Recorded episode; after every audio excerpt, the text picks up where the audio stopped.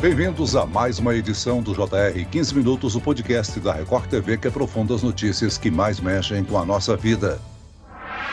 O Banco Central divulgou o registro da reunião mais recente do Comitê de Política Monetária Nacional, o Copom, quando se decidiu pela manutenção da taxa básica de juros da economia, a Selic, em 13,75%. A ata do Comitê de Política Monetária, Copom, grupo formado pelo presidente e por diretores do Banco Central, aponta que a taxa básica de juros pode começar a cair a partir da próxima reunião do colegiado prevista para o mês de agosto. Na ata da reunião desta terça-feira, 27 de junho, o Copom pede serenidade e paciência. Os analistas apontam que a queda contínua da inflação e seus impactos nas perspectivas do mercado econômico favorecem esse cenário. O Banco Central vai reduzir a taxa Selic na próxima reunião do Copom em agosto? Quanto tempo demora para essa eventual redução chegar nos juros pagos pelas pessoas e empresas? O Banco Central demorou demais a iniciar o processo de redução da taxa de juros? Os juros altos por tanto tempo conseguiram reduzir a inflação? O 15 Minutos de hoje ouve é, sobre essas questões o professor de Economia da Fundação Getúlio Vargas, Nelson Marconi. Bem-vindo ao nosso podcast, professor. Obrigado, Celso. É um prazer poder conversar com vocês aqui. E quem nos acompanha nessa entrevista é o repórter da Record TV, Emerson Ramos. Emerson, Emerson, após a definição da taxa Selic, o Copom sempre divulga a ata do Copom, onde ele detalha os critérios para o índice da taxa básica de juros e também sinaliza com a perspectiva para o futuro. E essa ata é sempre muito aguardada pelo mercado financeiro, pelo governo federal, né? Isso mesmo, Celso, obrigado pelo convite. Olá, professor Marconi. É, a ata se torna ainda mais importante no momento que a gente está vivendo, né, Celso? Porque o governo federal está em rota de colisão com o Banco Central, exatamente por causa da taxa de juros. O presidente Lula e alguns ministros têm pressionado o presidente do Banco Central, Roberto Campos Neto, a reduzir a taxa de juros, muitas vezes até com críticas mais fortes, né? A Selic está em 13,75% desde agosto do ano passado e na última reunião do Copom esse índice foi mantido. Nas últimas atas, o colegiado não havia sinalizado nenhuma previsão de queda dos juros, mas agora foi um pouco diferente. O Copom aponta que pode reduzir a Selic no próximo encontro em agosto. Segundo a ata, a queda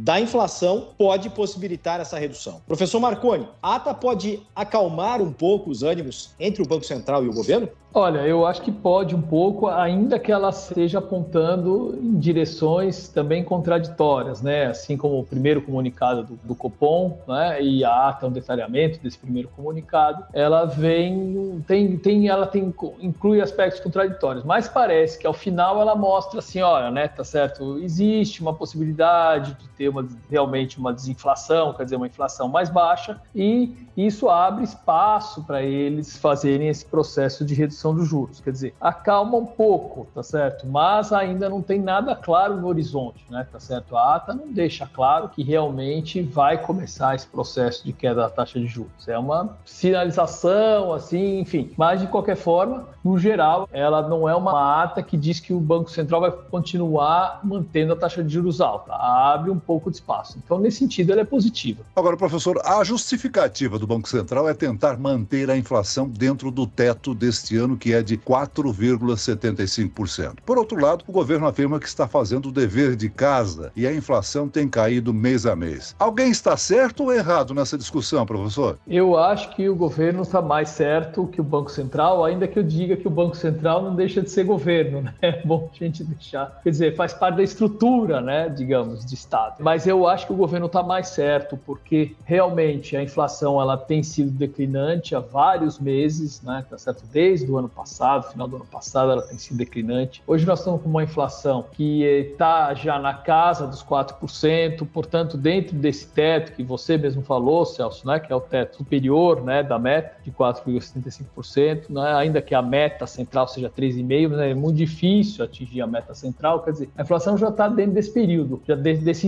intervalo, não desse período, desse intervalo. O que o Banco Central tem dado é que existem pressões que podem acontecer para o segundo semestre e tal, tudo mais. Mas veja bem, nós estamos passando, né? Quer dizer, vendo que a inflação está caindo já há muito tempo. Então, eu acho que o governo está mais correto do que o Banco Central nesse processo. Ainda sobre a questão da inflação, professor, foi divulgado o IPCA 15 de junho, que é uma prévia da inflação do mês, e ficou em 0,04%. Na comparação é, com maio, uma retração de quase meio ponto percentual. Na sua opinião, professor, já deveria ter começado a redução dos juros? Deveria ter começado quando, se essa for a sua opinião? Veja bem, o IPCA que você está mostrando 15, que é esse que é da metade do mês, né, de junho, já mostra quase uma inflação zero, né? Enfim, para o período. É a inflação quando começou a cair ele já tinha condições, a gente já tinha uma taxa de juros muito alta, a gente já tinha uma taxa de juros que era, ela foi ficando mais claro, né, que é a taxa de juros mais alta do mundo. Então, no começo do ano, eu primeiro eu acho que não deveria ter subido tanto, porque né, era uma inflação que não era causada por pressões de demanda, né, mas por pressões que a gente fala cenário externo, pressões de outros custos, né, que não são necessariamente pressões de demanda. Né? Mas mesmo assim, o Banco Central subiu bastante a taxa de juros, além de ter subido muito a taxa de juros, demorou para começar a cair. Então, eu acho que no começo do ano ele já poderia ter sinalizado uma queda da taxa de juros, reforçando que ele não precisava ter subido tanto também. Mas enfim, né, ele não fez essa, não começou essa queda. Né, isso de certa forma impediu uma retomada do nível de atividade. E o que a gente vê hoje, a economia se crescer, não vai crescer muito. E um dos motivos principais é essa taxa de juros alta. Né? Então havia espaço para o Banco Central já ter reduzido essa taxa de juros antes a retomada do investimento do setor privado depende muito dessa queda da taxa de juros. Professor, se a taxa de juros está acima do que seria necessário nesse momento, ela é sempre um remédio né, para segurar a inflação, mas se essa calibragem,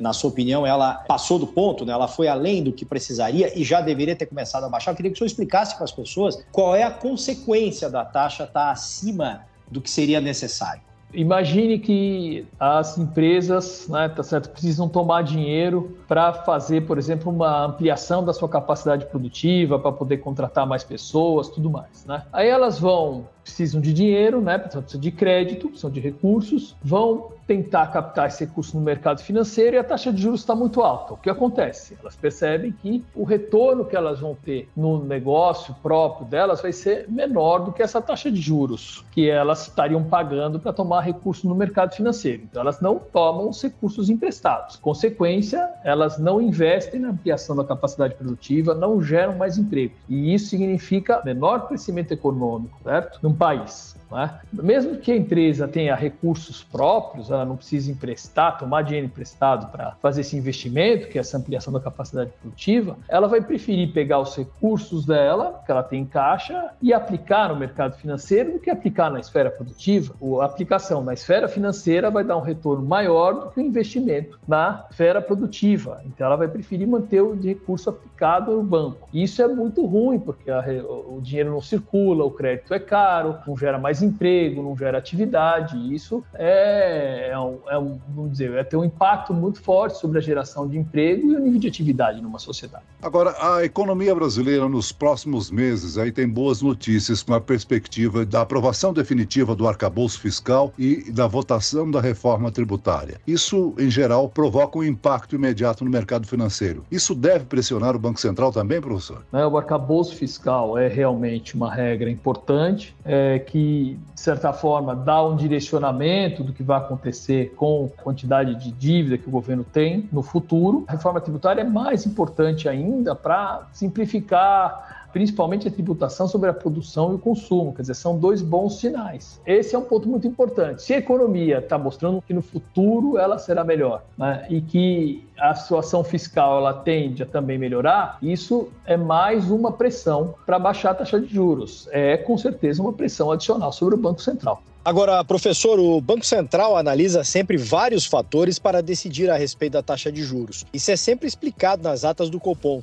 Um dos fatores é a análise das expectativas do mercado, o que estão prevendo a respeito da inflação no futuro e sobre o crescimento esperado. Por outro lado, o mercado também olha para o Banco Central para definir as suas expectativas. Como funciona essa dinâmica? Essa dinâmica, ela funciona da seguinte forma, né? O Banco Central ele, ele deve praticar uma política, uma taxa de juros que ajude a inflação a convergir para a meta, certo? Né? Essa meta de 3,5, que no teto dela é 4,75, né? que o Celso estava falando. É, quando o Banco Central ele atua, então, é, administrando a taxa de juros, espera-se que com isso controle a demanda e a inflação caia e convirja para a meta. Né? Quando ela realmente está convergindo para a meta, né, os agentes do mercado financeiro, os agentes econômicos em geral, acham que a inflação não vai subir, certo? E eles começam a incorporar isso na sua expectativa, certo? A sua expectativa, por sua vez, a expectativa dos que a gente chama os agentes econômicos, né, os empresários, principalmente do mercado financeiro,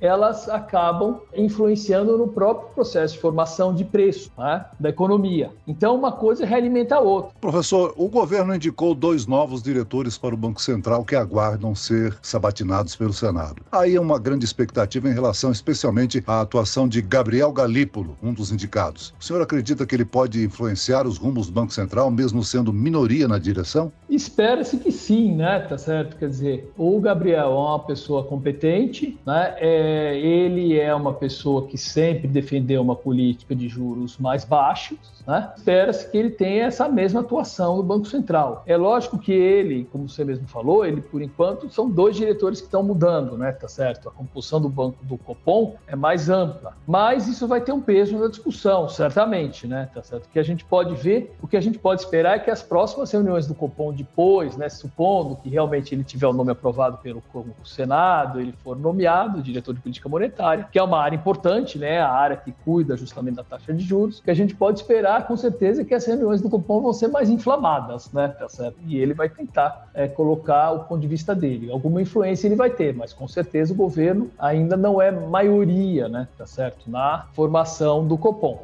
Não será a maioria, é isso que eu quero dizer. Professor, já se discutiu dentro do governo a possibilidade de propor um aumento da meta de inflação, deixando ela mais elástica. Mas parece que essa discussão nesse momento está abandonada. Existe uma outra possibilidade que seria mudar a fórmula de cálculo da meta. O senhor concorda com alguma dessas possibilidades? A meta, ela foi reduzida um tempo atrás para 13,5%, e isso foi uma decisão errada. Por quê? Porque a gente só pode reduzir a meta de inflação quando a produtividade no país está crescendo, porque aí o custo de produção está diminuindo. Uma vez que a meta é reduzida, como ela foi, né, passou a ser 13,5%, aumentar ela pode gerar alguns problemas, né, de, vamos dizer, de aí sim de expectativas, dizendo, olha, o governo está sendo mais leniente com a inflação, tal, tudo mais. Né? Mas, por outro lado, o mundo inteiro está passando por uma inflação mais alta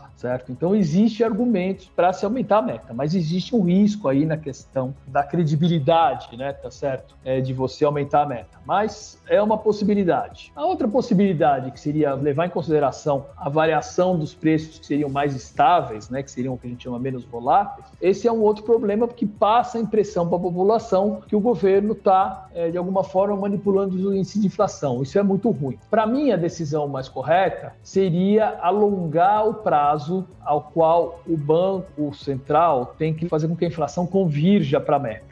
Professor, a vice-diretora gerente do FMI afirmou hoje que os bancos centrais, principalmente na Europa, terão de aceitar a incômoda verdade de que a inflação vai continuar alta por mais tempo. E ela alerta que corremos o risco da inflação se enraizar, provocando aí um desaquecimento da economia. Nós vivemos tempo de cautela global, isso pode afetar o Brasil, professor? Olha, a inflação subiu muito no mundo e ela está num patamar um pouco mais alto, e aí vai depender também de quantos bancos centrais vão querer ser muito rápidos nesse processo de convergência. Se eles quiserem ser muito rápidos, eles vão também causar prejuízos para as respectivas populações. Então, o recado dela é esse. Agora, a gente, o que a gente está vendo é que os bancos centrais eles têm sido menos conservadores que o Banco Central do Brasil. Eles têm sido mais cautelosos em não reduzir muito o nível de atividade. Mas a taxa de juros, mesmo que suba um pouco nos países centrais, nos países mais desenvolvidos, é muito longe. Ainda ainda fica muito longe da taxa que nós estamos praticando aqui, tá certo? Então, o remédio lá, digamos, a dose do remédio é muito menor do que aqui no Brasil. Agora, de qualquer forma, existe, como você falou, sim, uma pressão do cenário global, né, no sentido de uma inflação que vem alta já há um tempo e que provavelmente isso vai restringir um pouco o crescimento nessas economias, mas não tanto como aqui no Brasil. A expectativa de início da redução da taxa básica de juros a partir de agosto, na próxima reunião do Copom, para quando que a gente pode esperar efeitos é, positivos na atividade econômica, uma atividade econômica ficando mais forte, geração de empregos? Isso acontece imediatamente ou demora alguns meses para ter esse reflexo?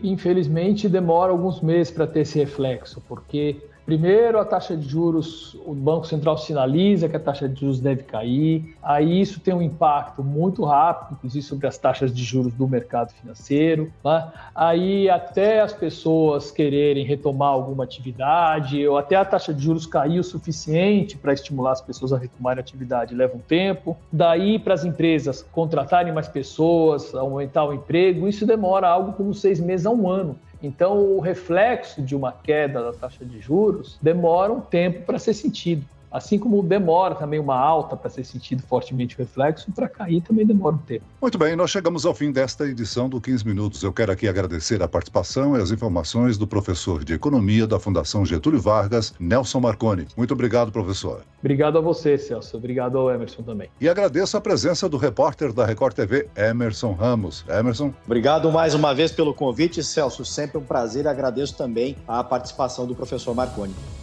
Esse podcast contou com a produção de David Bezerra e dos estagiários Lucas Brito, Fernando Russo e Cátia Brazão. Sonoplastia de Marcos Vinícius. Coordenação de conteúdo, Edivaldo Nunes e Deni Almeida. Direção editorial, Tiago Contreira. Vice-presidente de jornalismo, Antônio Guerreiro. Você pode acompanhar o JR 15 Minutos no portal r7.com, nas redes sociais do Jornal da Record e nas principais plataformas de streaming. Eu, Celso Freitas, te aguardo no próximo episódio. Até amanhã.